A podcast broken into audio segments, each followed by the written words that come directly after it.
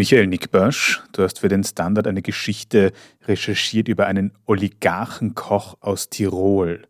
Wer ist dieser Mann?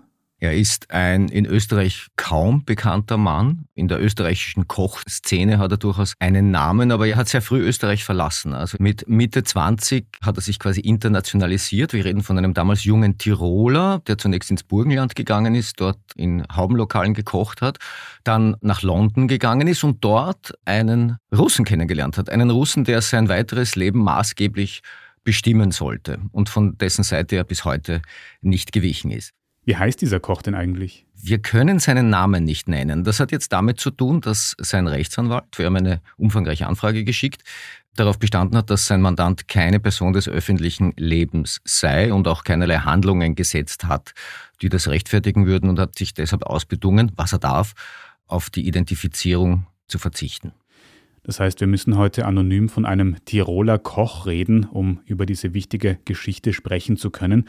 Weil nämlich die andere Person, die du angesprochen hast, dieser Russe, der ist sehr wohl eine öffentliche Person, oder? Es handelt sich um den russischen Oligarchen Roman Abramowitsch, einen der reichsten Menschen der Welt und in dessen Dienste ist er Mitte der 1990er Jahre eingetreten, also Ende 1997, als Koch, also als Leibkoch, wenn man so will, Private Personal Live-In Chef, wie das offenbar in der Branche heißt. Private Personal Chef? Wie muss man sich das in der Praxis vorstellen? Vorneweg, wir haben eine Anfrage geschickt, die eben nicht, jedenfalls nicht mit Bezug auf direkte Kochtätigkeiten beantwortet wurde. Wir haben aber ein Dokument gefunden, das Protokoll einer Gerichtsverhandlung aus dem Jahr 2011, wo der Koch als Zeuge für Roman Abramowitsch in einem Verfahren ausgesagt hat. Und da hat er Einblicke gegeben in das Leben eines Leibkochs, wenn man so möchte, und hat da geschildert, wo immer Roman Abramowitsch eben war, war er auch. Also das war in Villen in Südfrankreich, in Chalets, in französischen Wintersportorten, er war auf Yachten, in Flugzeugen, wo ein Oligarch sich eben und wie ein Oligarch sich eben bewegt. Also er wurde dann im Laufe der Gerichtsverhandlung gefragt, ob er aufgrund seiner engen Anbindung an Roman Abramowitsch nicht auch das Leben eines Oligarchen geführt habe. Er hat das dann so beantwortet, dass er jedenfalls wunderbare Plätze in Begleitung von Roman Abramowitsch bereisen durfte. Du hast aber vorher gesagt, dass dieser Koch auch andere Tätigkeiten als nur Kochen für Abramowitsch durchführt. Was meinst du damit? Ja, tatsächlich ist der Koch irgendwann der Rolle des Kochs entwachsen und hat dann begonnen, zunehmend Tätigkeiten zu übernehmen, die mit dem Kochen an sich überhaupt nichts mehr zu tun hatten. Er wurde im Laufe der Jahre mehr und mehr zu einer Art persönlicher Assistent. Er wurde zu einer Art Projektmanager für diverse geschäftliche Aktivitäten von Roman Abramowitsch, insbesondere im Immobilienbereich. In dieser Hinsicht wurden dann tatsächlich auch Fragen beantwortet, denn die Unterlagen, die wir ausgewertet haben, haben gezeigt, dass der Koch in Offshore-Konstruktionen für Roman Abramowitsch Funktionen ausübte. Also er galt als einer der wenigen Vertrauten, die Roman Abramowitsch eben damit beauftragte, geschäftliche Interessen wahrzunehmen. Mit dem Kochen hat all das nichts mehr zu tun.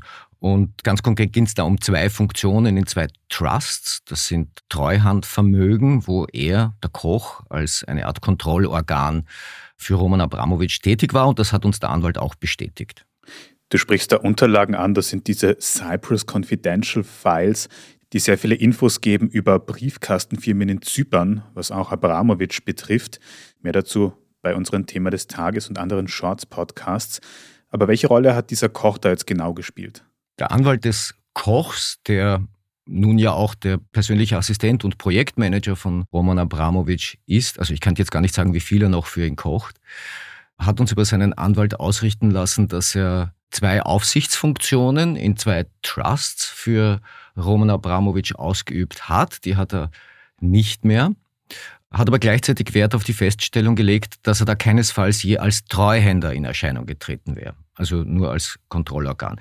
Das spielt jetzt aber, soweit das Vertrauensverhältnis zwischen den beiden betrifft, ja keine Rolle. Also der Koch hat ganz offensichtlich das bedingungslose Vertrauen von Roman Abramowitsch genossen über Jahre und wurde von diesem eben beauftragt, diverse Dinge zu tun. Also einerseits, wie gesagt, Kontrollfunktionen in zwei Trusts. Er hat darüber hinaus eben auch noch rund um den Umbau des Hauses am Fuschelsee eine Rolle gespielt. Er ist darüber hinaus noch in einer Funktion einer Firma in den französischen Antillen, die dort ein Haus von Roman Abramowitsch verwaltet. Also da gibt es durchaus einige Berührungspunkte, die wir aufzeigen konnten. Aber wir sehen immer nur einen Ausschnitt. Das muss klar sein.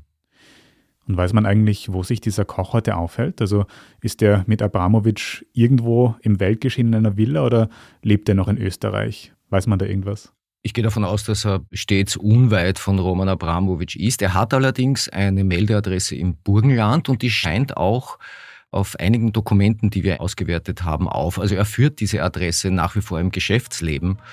Wie oft er tatsächlich noch in Österreich ist und inwieweit das Burgenland noch sein Lebensmittelpunkt ist, das haben wir auch gefragt. Die Frage blieb unbeantwortet.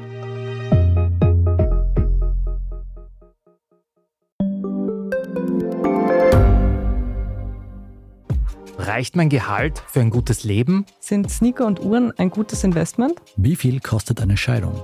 Das und vieles mehr sehen wir uns an in der dritten Staffel vom Standard-Podcast Lohnt sich das?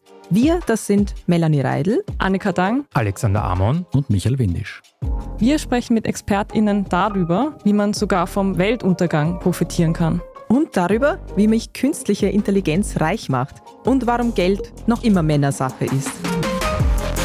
Lohnt sich das? Der Standard-Podcast über Geld findet ihr jeden Dienstag auf allen gängigen Podcast-Plattformen.